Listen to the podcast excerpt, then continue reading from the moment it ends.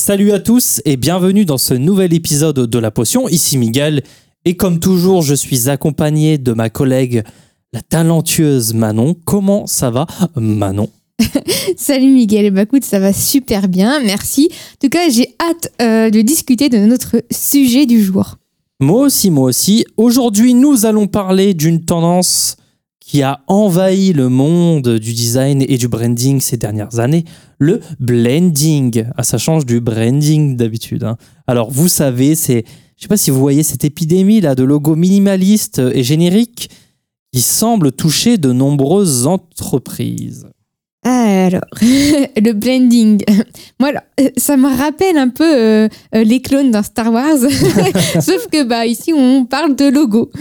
Oui, oui, et dans cet épisode, on va explorer les raisons pour lesquelles cette tendance s'est développée, comment elle nous pose de gros problèmes de mémorabilité et de distinction euh, pour les marques, et euh, ce que nous, en tant que designers, pouvons faire pour éviter euh, bah, de tomber dans ce piège hein, du blending, car la révolution viendra de nous.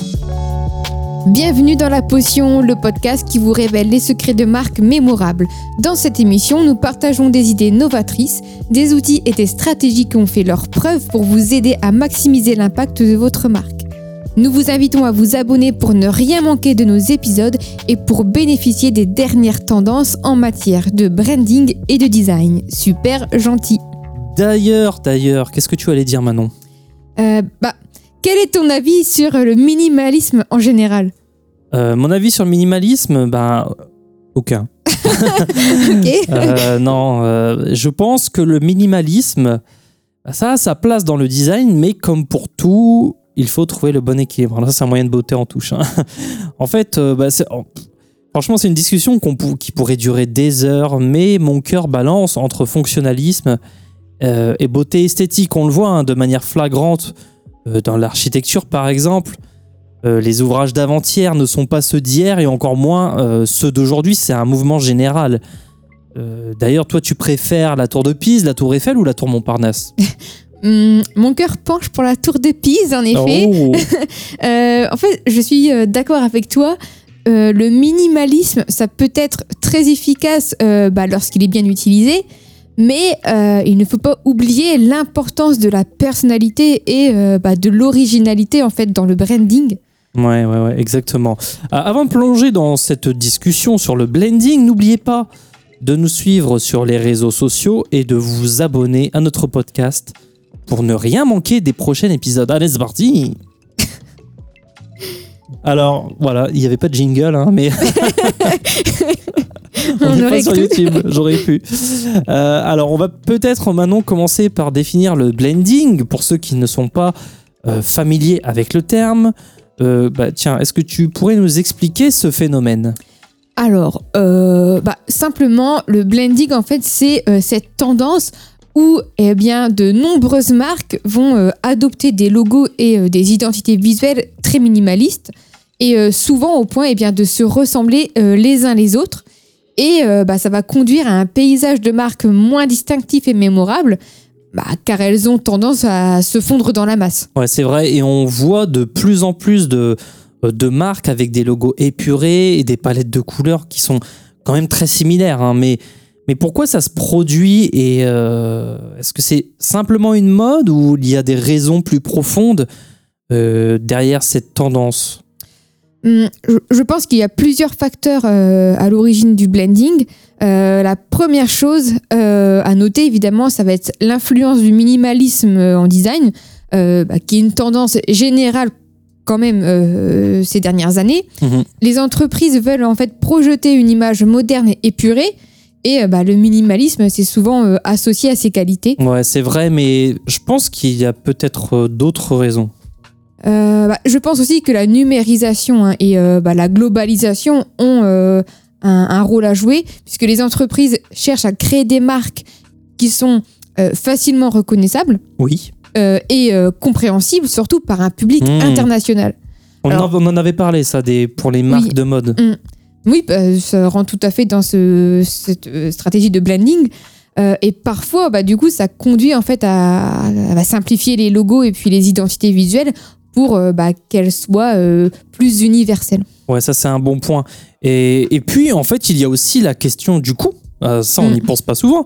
Et de la facilité de mise en œuvre de telles euh, identités. Un Mm. design minimaliste, bah, c'est souvent plus facile et moins coûteux à produire et à déployer sur différents supports. Mm, exactement. Et cependant, bah, il est quand même en fait important de se rappeler que même euh, si ces facteurs peuvent expliquer pourquoi euh, le blending se produit, euh, ça ne signifie pas que c'est une bonne chose pour les marques. Et un design trop simplifié, ça peut nuire aussi en fait à la personnalité et à l'unicité d'une marque. Et je suis tout à fait d'accord. Trouver le bon équilibre entre minimalisme et personnalité, c'est essentiel pour créer une identité de marque forte et mémorable. Euh, D'ailleurs, Miguel, on a parlé de pourquoi euh, le blending se produit, mais euh, bah, qu'en est-il en fait des conséquences pour les marques? Comment penses-tu Mhm. que cela affecte leur, bah, leur mémorabilité et leur distinction? Eh bien, je pense, Manon, que l'une des principales conséquences du blending, c'est que les marques deviennent moins distinctes et moins mémorables. Lorsque, en fait, les logos et les identités visuelles se ressemblent, et ben, évidemment, hein, ça, ça va de soi, il est plus difficile de, pour les consommateurs, en fait, de, se, de différencier les marques et de se souvenir d'elles. C'est vrai, et hum, bah, ça peut avoir un impact direct en fait sur la notoriété de- et la perception de la marque, non? Euh, oui, oui, une marque qui n'est pas mémorable en fait ou distincte aura plus de mal à se démarquer de la concurrence et à attirer en fait euh, l'attention des consommateurs et ça peut finalement nuire à la réputation et au succès d'une entreprise. Et ça, c'est euh, surtout vrai pour euh, les nouvelles marques. Oui. En fait, le blending pour les marques connues, bon, bah, c'est dommage, mais pour les marques piou-piou, euh, bah, c'est très dangereux en fait, puisque. bah, tiens, peut-être que tu peux nous dire quelles sont les autres conséquences du blending et euh, est-ce que cela peut bah, aussi affecter la façon dont les consommateurs perçoivent et euh, interagissent avec une marque Oui, oui, euh, en fait lorsqu'une marque adopte une identité visuelle générique et minimaliste, en fait elle risque euh, de perdre une partie de sa personnalité et de son caractère unique. Et ça, ça peut rendre la marque moins attrayante et moins engageante pour les consommateurs. On va peut-être prendre l'exemple de la marque paix à son âme euh, Gap. Maintenant, on comprend pourquoi. Euh, en fait, Gap à l'origine avait un logo emblé- emblématique et euh, reconnaissable, euh, avec le nom de la marque en lettres majuscules et en caractères gras, accompagné euh, de ce fameux carré bleu avec la lettre P en blanc. Et ce logo était synonyme en fait de simplicité et de qualité pour les consommateurs. En 2010, Gap a fait le choix de revoir son identité visuelle euh, et en fait a lancé du coup un nouveau logo. Et le nouveau design était minimaliste et comportait en fait le nom de la marque en lettres noires plus fines, euh, accompagné d'un petit carré bleu en haut à droite euh, du P. Et ce nouveau logo en fait ressemblait beaucoup, beaucoup, beaucoup à d'autres logos de marques de vêtements et perdait en fait ce qui faisait l'identité distincte de Gap. Les consommateurs en fait et les fans de la marque n'ont pas réagi normalement hein, favorablement à ce nouveau logo. En fait, ils ont exprimé vraiment un grand mécontentement sur les réseaux sociaux et ils, se, ils ont demandé tout simplement le retour de l'ancien logo. Mm. Tu vois, c'est fou. hein. Donc, Gap a rapidement pris conscience de, de cette erreur, Manon, et tu vois, euh, seulement quelques jours après le lancement du nouveau logo, eh bien, la marque a décidé de revenir à son logo d'origine. Autant d'argent jeté par les fenêtres. Et ça, cet exemple, ça montre comment un design minimaliste et générique, ça peut affaiblir l'image d'une marque et même décevoir les consommateurs. hein. C'est fou quand même. Enfin, tu vois, ça, ça souligne vraiment l'importance de, pré- de préserver cette identité euh, et le caractère unique d'une marque euh, lors de la refonte de son identité visuelle. Mm. Et C'est vrai que c'est super intéressant, mais du coup, je me demande euh, aussi pour euh, les marques bah, qui sont euh, déjà bien établies, Mhm. Euh, est-ce que le blending, ça peut euh, aussi les affecter? Alors le blending, ça peut certainement affecter les marques établies, surtout si elles changent leur identité visuelle pour suivre cette tendance. Euh, les consommateurs qui étaient habitués à l'ancienne identité de la marque pourraient se sentir déconnectés de la nouvelle image, ce qui pourrait nuire à la fidélité à la marque. On l'a vu précédemment pour Gap, hein. mais elles sont toutefois moins touchées que les nouvelles marques, car le nom parfois suffit. Et c'est surtout ce point, sur ce point en fait que, que les grandes marques misent. Elles pensent que le nom, la renommée suffit. Parfois c'est le cas, mais comme chez Gap, parfois c'est la cata. En tout cas, ça montre à quel point il est important de réfléchir Mhm. attentivement euh, au choix de design et de branding et euh, bah, de ne pas simplement suivre les tendances aveuglément. Oui, oui, et je pense qu'il est crucial de prendre en compte l'impact à long terme des choix de design sur la mémorabilité euh, et la distinction d'une marque. Euh, et aussi de trouver un équilibre entre les tendances actuelles et l'unicité de la marque. Et c'est pour cette raison que le redesign des grandes marques, euh, tu vois, bah, ça coûte aussi cher. hein. On parle ici de millions de dollars. Oui. Alors, pour mieux illustrer le blending, euh, je pense qu'il serait intéressant de discuter euh, ensemble de quelques exemples concrets où des marques ont adopté des designs minimalistes et génériques. Euh, un exemple qui me vient à l'esprit, c'est le rebranding de Airbnb en 2014. Je sais pas si tu vois. Mm. En fait, ils sont passés d'un logo plus détaillé et coloré à un design plutôt épuré et minimaliste. Tu peux nous en parler? Euh, oui, bah, c'est un bon exemple, hein, le logo euh, de d'Airbnb. Euh, même si donc le nouveau logo a été bien accueilli par certains, bah, il a également été critiqué en fait pour bah, sa simplicité excessive et son manque de personnalité. Euh, et un autre exemple aussi de, de blending, c'est la refonte du logo de la marque Mastercard en 2016. Donc juste deux ans Oui. après celui de Airbnb, donc on voit un peu qu'on est dans cette tendance. hein. Euh, en fait, ils ont simplifié leur logo en retirant du coup le nom de la marque et euh, en ne gardant que les deux cercles emblématiques rouge euh, et jaune qui eh bien, se chevauchent, créant donc une forme orange au centre. Donc le design en fait du nouveau logo est vraiment épuré, mais il soulève des questions sur la mémorabilité et la distinction de la marque. Oui, c'est ce qu'on disait. hein. Et cette nouvelle version du, du logo, bah, elle est nettement épurée- plus épurée, comme si, tu sais, la, le nom Mastercard suffisait. Tu vois, les deux Mm. cercles étaient rentrés dans la mémoire des gens. c'est bon, tu vois, il n'y a plus à faire ses preuves. Mais ce qui est intéressant, c'est que même en enlevant le nom de la marque, c'est vrai que le logo reste assez reconnaissable grâce à ces deux cercles euh, qui étaient quand même emblématiques. Mais cependant, je trouve que voilà, les, les choix de couleurs et la simplicité du logo, ça peut aussi rapprocher la marque d'autres marques qui ont également opté pour euh, voilà, un design minimaliste. Mm, c'est vrai. Et, euh, et je pense qu'il est important de noter que cette bah, simplification euh, du logo, elle s'inscrit dans une tendance plus large qui est observée bah, dans l'industrie du design. puisque de nombreuses marques, dans le but de paraître modernes et épurées, eh bien, adoptent des designs minimalistes et ça, bah, souvent au détriment de leur caractère distinctif. Ouais, ouais, c'est un bon point. Peut-être qu'en choisissant de simplifier leur logo, Mastercard a pris un risque en termes de mémorabilité et de distinction, encore une fois. Mais d'un côté, le logo est reconnaissable pour ceux qui connaissent déjà la marque, mais d'un autre côté, il pourrait se fondre parmi d'autres logos minimalistes et géométriques. Euh, c'est le risque. hein. Mm, C'est vrai, mais euh, euh, cette refonte hein, soulève également la question de la pertinence euh, bah, de la simplification pour une marque comme Mastercard. Oui. Euh, leur logo original avait déjà une forte reconnaissance et était associé à la sécurité et à la fiabilité des transactions financières. Euh, mais du coup, est-ce que ce gain en modernité et en épuré, eh bien, ça vaut le risque de perdre une partie de cette image de marque? Bah, c'est une question intéressante. Euh, il se peut que Mastercard ait choisi de simplifier son logo pour s'adapter à l'évolution euh, des habitudes de consommation et aux nouvelles plateformes numériques. Un logo en fait qui est plus simple et plus épuré peut être plus facilement adaptable aux différentes tailles d'écran euh, et aux applications mobiles par exemple. Oui, c'est vrai. Et, et ça montre aussi que les marques doivent trouver un équilibre entre la modernisation de leur identité visuelle et euh, le maintien de leur caractère distinctif.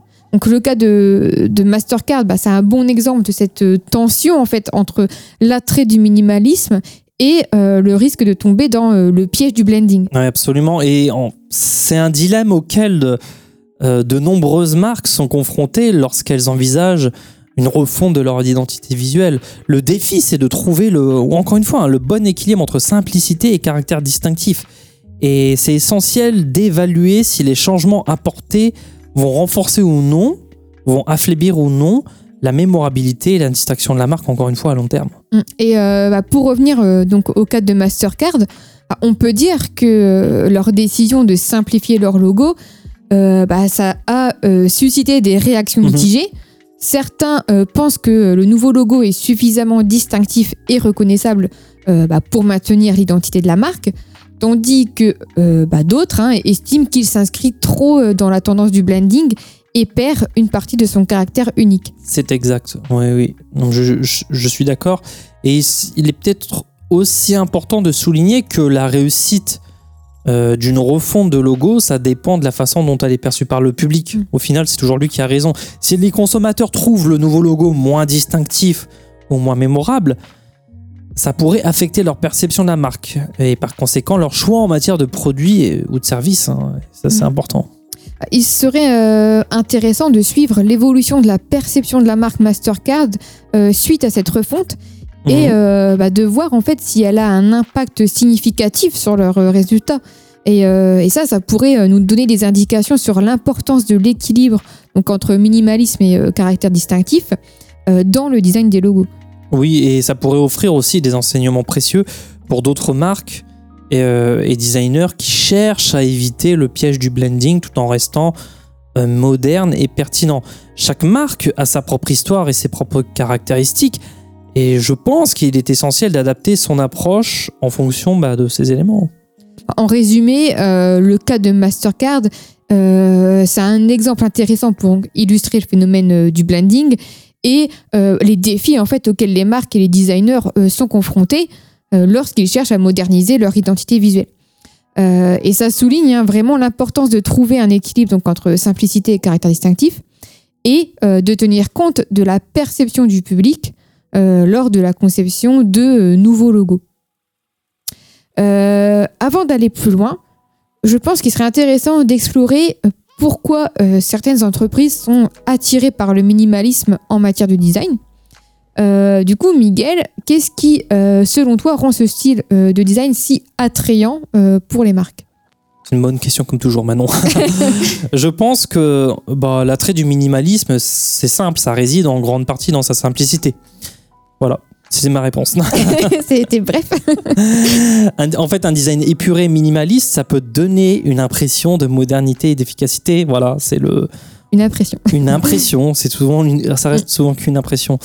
Euh, en plus, des designs minimalistes, en fait, c'est souvent plus facile à adapter à différentes tailles et plateformes, ce qui est un avantage dans un monde de plus en plus numérique. On en a parlé juste avant. Oui, c'est vrai. Et, euh, et d'ailleurs, je pense aussi euh, le minimalisme euh, est souvent perçu comme une manière de se démarquer des designs plus chargés et complexes. Euh, et les marques peuvent penser en fait qu'en adoptant un design épuré, eh bien, elles se différencieront de la concurrence et attireront davantage l'attention des consommateurs. Oui, et le minimalisme, en fait, ça peut être également euh, considéré comme une forme de sophistication. Encore une fois, hein. les Mm. marques qui adoptent des designs minimalistes peuvent être perçues comme étant plus haut de gamme ou plus exclusives. Et ça, ça renforce euh, l'image de marque. hein. En outre, euh, je pense qu'il est important de mentionner que le minimalisme en design euh, peut aussi être vu comme une réponse à euh, l'infobésité et à la surcharge visuelle que nous rencontrons euh, tous les jours. Un design simple et épuré euh, peut être un véritable soulagement pour les yeux et l'esprit des consommateurs. Oui, c'est vrai. Infobésité, tu l'as sorti celle-là. ouais, mais je pense qu'il. Voilà. Encore une fois, il faut trouver un équilibre entre simplicité et caractère distinctif. Si une marque adopte un design trop minimaliste et le risque générique, elle risque de tomber dans le piège du blending, comme on l'a vu avec les exemples euh, précédents. Mm, c'est exactement ça. Et, euh, et en fait, l'attrait euh, du minimalisme, euh, bah, c'est assez compréhensible, mais en fait, c'est important, enfin, en tout cas, il est important pour les marques de réfléchir attentivement à la manière dont elles peuvent conserver leur identité unique tout en bah, ad- adoptant en fait un design épuré. Peut-être est-ce qu'on va parler maintenant du minimalisme, mais surtout de pourquoi il attire autant d'entreprises? Euh, le minimalisme, c'est un style qui euh, prône donc euh, la simplicité et l'épuration des éléments de design. Mhm. Et donc, en optant pour un design minimaliste, les entreprises cherchent souvent à donner une image de modernité et de sophistication. Oui, oui, le minimalisme, en fait, c'est particulièrement, particulièrement pardon, important dans un contexte de web et de design numérique. En fait, les designs minimalistes sont plus faciles à, lire et à comprendre, contrairement à ma prononciation. Euh, en particulier, en fait, pour les petits écrans, hein, pour, les, pour les smartphones. En fait, ça a aussi tendance à charger plus rapidement, du coup, et à être plus efficace en termes de performance, qui est un avantage considérable pour les entreprises qui cherchent à offrir une meilleure expérience utilisateur possible. On parle souvent des boutiques en ligne, c'est super important et on voit surtout hein, les shops maintenant, c'est des white box presque comme des, des expos, tu vois. Mm. On se croirait dans un musée.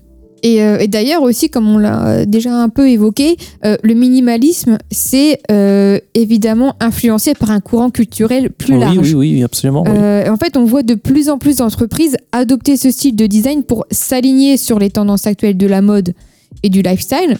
Et- Du Oui, lifestyle. lifestyle, mais ma prononciation n'est pas toujours euh, parfaite, mais euh, voilà, en tout cas, c'est Tu peux en- dire en français style de vie. Hein. ouais, ce sera plus simple. Mais euh, et euh, en- donc, tout ça, c'est en partie bah, grâce en fait à, à l'influence des grandes marques comme Apple. hein. Apple, qui a été un pionnier en fait dans l'adoption du minimalisme en matière de design, avec bah, des produits et des interfaces qui ont misé sur la simplicité. euh, et euh, l'épuration euh, pour se démarquer et créer une expérience utilisateur agréable. Oui, oui, c'est un excellent point. hein. Tu fais bien toujours de, reciter Apple. Euh, Apple, oui, oui, c'est vrai, c'est un, modèle pour de nombreuses entreprises qui cherchent à suivre une approche similaire en matière de design. Comme si tous les choix d'Apple ont fait son succès et en l'occurrence son, choix de design. hein. Alors je parle pas des objets, je parle de design graphique. Mais le minimalisme, lorsqu'il est bien exécuté comme Apple, bah, ça peut donner une impression de qualité et de professionnalisme mais ça peut être particulièrement bénéfique pour les entreprises qui souhaitent se positionner comme euh, bah voilà, les leaders d'un marché ou des innovateurs dans leur secteur. Euh, le minimalisme, ça peut également aider les marques à communiquer plus efficacement, puisque en éliminant les éléments superflus et euh, en mettant l'accent sur l'essentiel, eh bien les entreprises peuvent transmettre leur message plus clairement et euh, de manière plus percutante. Euh, et ça, ça peut euh, contribuer à renforcer leur image de marque et à créer une connexion plus forte avec leur public cible. Notez, chers auditeurs, que le minimalisme bah, n'est pas la solution idéale pour toutes les entreprises. Certaines marques pourraient trouver que ce style de design ne correspond pas en fait à leur identité ou à leur positionnement sur le marché. Et aussi, comme nous l'avons mentionné précédemment, euh, le minimalisme, bah, ça peut parfois mener au blending si le design devient trop générique et indifférencié. Alors, on a discuté des conséquences du blending et de l'attrait du minimalisme pour les marques. Maintenant, parlons de l'équilibre. Comment les designers et les marques peuvent-ils éviter de tomber dans le piège du blending tout en conservant une identité visuelle propre et moderne? Euh, Je pense que maintenant, tu as des conseils à nous donner sur le sujet. Euh, oui, bien sûr. Euh, bah, je pense que l'une des clés en fait pour éviter le blending, eh bien, euh, c'est de rester fidèle à l'essence de la marque déjà, tout simplement. Le design doit refléter l'histoire, donc les valeurs et la personnalité de la marque. Si ces éléments sont intégrés dans le design, il y a eh ben, de fortes chances que le résultat soit unique et se démarque des autres. Oui, je suis d'accord. Et je pense aussi que les designers doivent être prêts à prendre des risques et à sortir des sentiers battus. En fait, les designs minimalistes, euh, ça peut être très beau et sophistiqué, mais il est important de se rappeler que l'objectif principal, c'est de créer une identité visuelle mémorable et distincte. On parle d'identité visuelle. hein. Sans, sans trait distinctif, il n'y a pas d'identité. Mhm. Oui, c'est exactement ça, Miguel. Mais, euh, je pense que euh, prendre des risques, euh, ça peut parfois conduire à des designs trop complexes ou chargés euh, qui Mhm. bah, ne correspondent pas nécessairement à l'image que la marque souhaite euh, projeter. Et, et je pense que l'essentiel, bah, c'est de trouver cet équilibre entre simplicité et caractère distinctif. Oui, c'est vrai. Non, mais Je- J'entends ce que tu dis, mais aussi je, je crois hein, fermement que la créativité et l'innovation sont vraiment essentielles pour éviter le blending. Et les designers devraient vraiment chercher à repousser certaines limites, certaines limites et à expérimenter de nouvelles idées pour créer des designs qui se, qui se démarquent tout simplement. Bah, je suis d'accord hein, sur le fait que euh, la créativité et l'innovation sont euh, importantes, mais euh, je pense que le contexte et euh, le public cible doivent en fait également être pris en compte. Hmm. En fait, un, un design trop audacieux ou avant-gardiste euh, peut ne pas être approprié pour certaines marques euh, ou industries. Et euh, en fait, trouver le bon équilibre entre donc minimalisme et originalité, bah, ça peut être un véritable défi pour les designers et les marques. Je pense qu'il est important de se concentrer sur la personnalité et les valeurs de la marque pour créer une identité visuelle qui leur est propre et éviter de tomber en fait dans le piège du blending. Oui, oui, non, mais je vois ce que tu veux dire. Et pour y parvenir, voici quelques conseils concrets que les designers et les marques peuvent suivre. Alors, déjà, raconter une histoire, l'identité visuelle d'une marque, ça doit raconter une histoire unique qui reflète la personnalité et les valeurs. Ça peut être fait en utilisant des éléments graphiques, des couleurs, des typos qui ont une signification particulière pour la marque et surtout pour le public cible. Ensuite, on peut utiliser de la couleur de manière stratégique au lieu de se limiter à des palettes de couleurs neutres et génériques, bah, on peut choisir des couleurs qui représentent la marque et qui permettent à la marque de se démarquer. Les couleurs peuvent être vraiment un outil puissant pour créer un lien émotionnel avec le public et renforcer la mémorabilité de la marque. Ensuite, bah, je veux- vous conseille simplement de d'expérimenter des formes et des motifs. Ça, on n'y pense pas assez souvent. Mais les, formes, les morts, non, les formes et les motifs peuvent ajouter de la personnalité et du dynamisme un design minimaliste sans surcharger. Ça, c'est vraiment un outil puissant. En intégrant en fait des éléments graphiques originaux, eh bien, euh, en tant que marque, vous pouvez vous démarquer tout en conservant bah, une identité qui est quand même visuellement épurée et moderne. Ensuite, toujours important, la typo, choisir quelque chose de distinctif. La typographie, c'est un élément clé d'une identité visuelle d'une marque. Encore une fois, c'est presque le ton de la voix de manière visuelle. Euh, en choisissant une police à de caractère unique et reconnaissable, les marques peuvent éviter le blending tout en maintenant un design cohérent et minimaliste. On va prendre une typo. Rien que déjà, tu choisis une typo serif, c'est bon, tu sors du blending. et enfin, ne craignez pas d'être différent. Euh, c'est essentiel pour que les marques embrassent leur unicité et ne craignent pas de se démarquer. Les designers voilà, doivent prendre des risques créatifs et innover pour créer de nouvelles identités visuelles qui défient les conventions du minimalisme tout en restant accessibles et modernes. Voilà, en suivant ces conseils, chers designers et marques, vous pouvez éviter de tomber dans le piège du blending tout en conservant une identité visuelle propre et moderne. Et c'est important de se rappeler que l'objectif, c'est de créer une marque mémorable et reconnaissable. Et ça, ça passe par une identité visuelle forte et différenciante.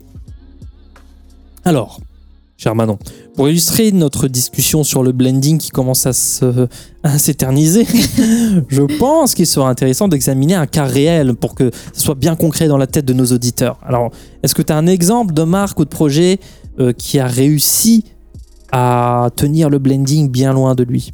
Euh, oui, alors ça, je pense que l'exemple euh, va parler euh, à nos auditeurs, hein, parce que tout le monde connaît Mailchimp.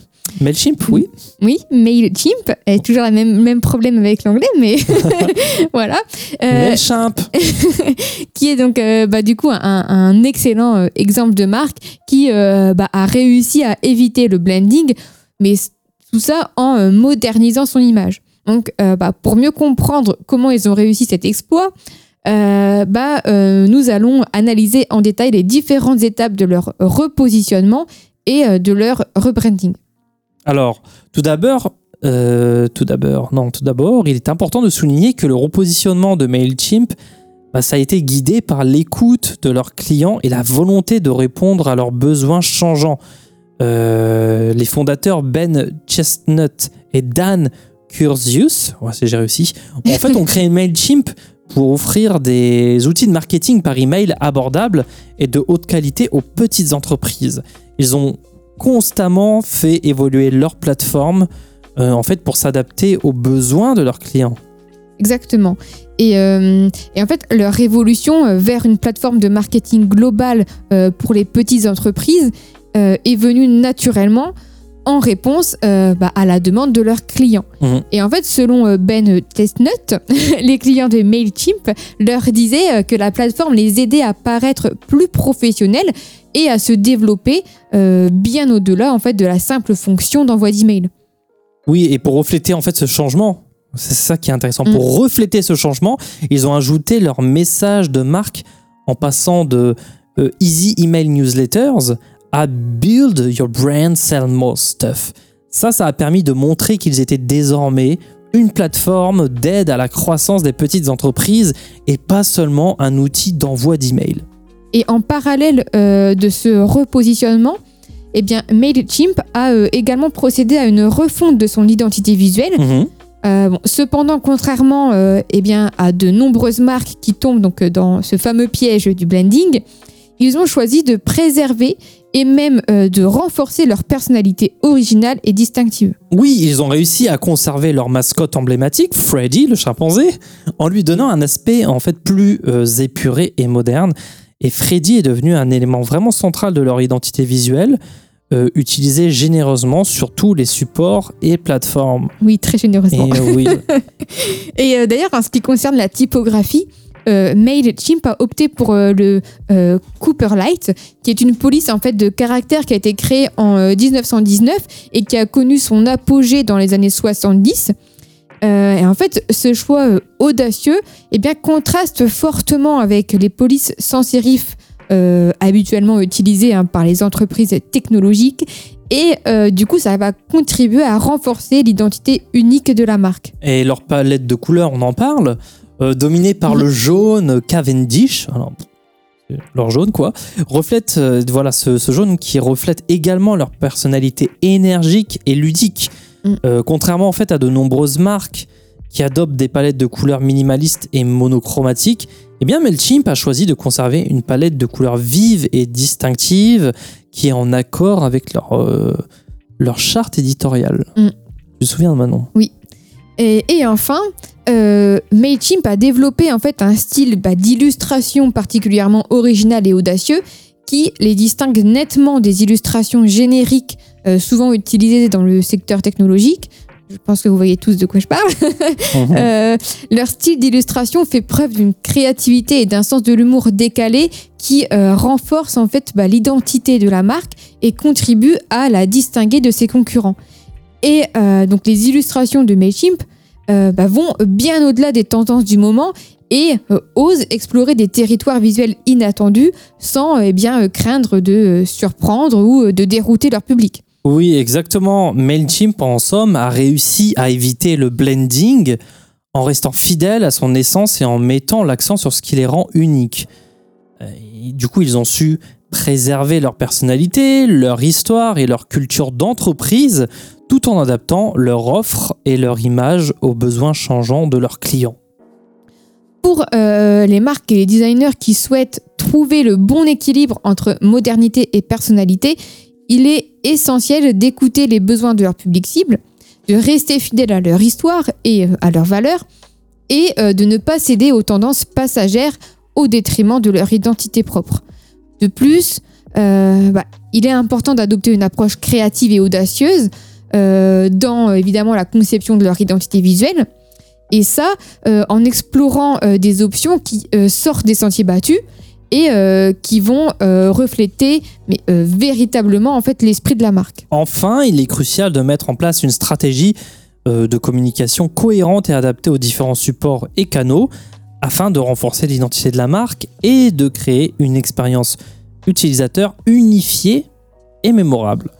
En tirant en fait les leçons du succès de Mailchimp, eh bien vous pouvez, euh, vous marque ou vous designer, ainsi éviter le piège du blending et créer une identité visuelle forte, moderne, euh, authentique qui vous permettra de vous démarquer et de tisser des liens durables avec votre public.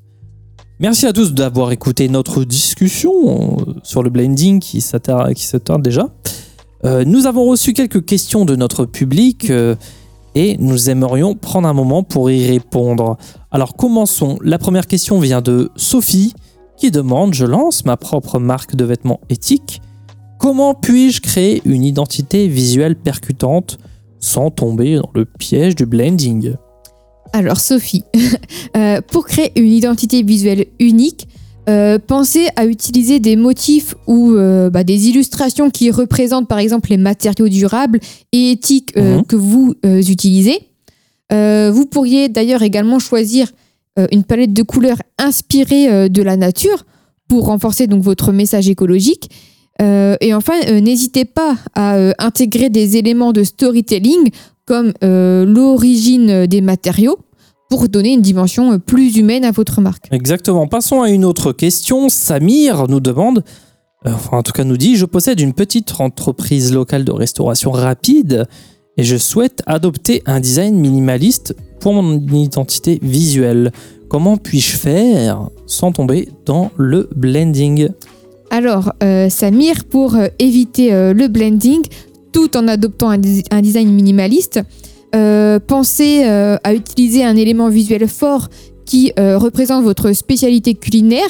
Bon, évidemment, sans en faire des caisses. hein.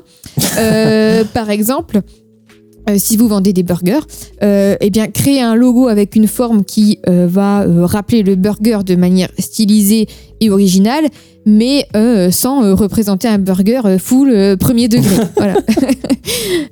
Choisissez en fait une couleur dominante aussi qui reflète l'ambiance de votre établissement et ajoutez-y un slogan accrocheur pour bah, souligner votre différence. Oui, c'est ça, c'est intéressant ce que tu dis, qui reflète l'ambiance de votre établissement. Ensuite, la troisième question nous vient de Juliana qui demande Ma startup développe une application mobile, tiens, une autre, et je veux que notre logo soit moderne et épuré. Comment puis-je trouver l'équilibre entre simplicité et caractère distinctif? Alors Juliana, pour euh, créer un logo moderne et épuré qui euh, bah, se démarque, euh, vous pouvez utiliser des formes géométriques ou euh, des lignes courbes qui euh, représentent par exemple les fonctionnalités euh, principales de votre application. Euh, associer ces éléments à une typographie unique et euh, à une palette de couleurs harmonieuses. Et euh, pour renforcer le caractère distinctif de votre logo, vous pouvez également jouer avec des effets de transparence ou d'ombre, par exemple. C'est ça. Et notre dernière question vient de Julie. C'est la journée des J aujourd'hui, hein, qui demande Je travaille pour une entreprise qui a récemment redessiné son logo et je crains qu'il ne ressemble, qu'il ne ressemble trop à celui de nos concurrents. Comment pouvons-nous éviter de tomber dans le piège du blending? Alors Julie avec un J, pour, euh, pour sortir du piège du blending, euh, vous pouvez euh, explorer eh bien, de nouvelles directions créatives en vous inspirant d'autres domaines artistiques. Ça, c'est très important, euh, comme euh, aussi bien la photographie, hein, la peinture, la sculpture. Mais voilà, inspirez-vous euh, d'autres champs créatifs et pensez à utiliser des textures, des motifs, des dégradés, même pour donner du relief à votre logo. Vous pouvez intégrer des éléments de votre culture d'entreprise. Ça, Comme on l'a dit, c'est très important. Donc, euh, tout ce qui va être vos valeurs, euh, vos, traditions, hein, suivant euh, le domaine de, l'entreprise. Et euh, cela pour renforcer donc, euh, votre identité de marque. Merci Manon et merci à tous ceux qui ont posé des questions euh, sur Instagram. Principalement, nous espérons que cela vous a éclairé sur le blending et la manière de créer une identité de marque distinctive. Euh, disons qu'on a couvert beaucoup de terrain dans cet épisode sur le blending. Encore une fois, merci de nous avoir écoutés. Nous espérons que vous avez apprécié notre discussion sur ce sujet et que cela voilà, vous aidera à créer des marques plus mémorables et distinctives. N'hésitez pas à partager vos réflexions et vos questions avec nous sur Instagram encore une fois. Avant de conclure cet épisode, nous aimerions vous donner un avant-goût de ce qui vous attend lors de notre prochain rendez-vous. Manon, est-ce que tu peux nous en dire plus sur le thème du prochain épisode? Bien sûr, euh, dans notre prochain épisode, nous allons en fait explorer l'évolution euh, du branding cette fois euh, à l'ère numérique et comment les marques peuvent s'adapter aux nouvelles plateformes et technologies. Du coup, nous discuterons eh bien, des défis et des opportunités que ces changements représentent pour le design et le branding. Promet d'être passionnant. On parlera également des meilleures pratiques pour créer une identité de marque cohérente et percutante sur les différents euh, canaux numériques.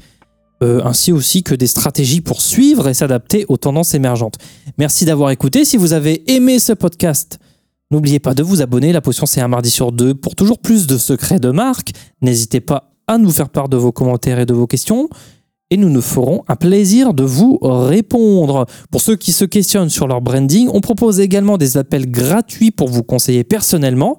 Pour ça, il suffit de nous contacter sur notre site hermits.fr. Sinon, on vous dit à mardi dans deux semaines pour un prochain épisode. Et n'oubliez pas, une potion est un secret bien gardé.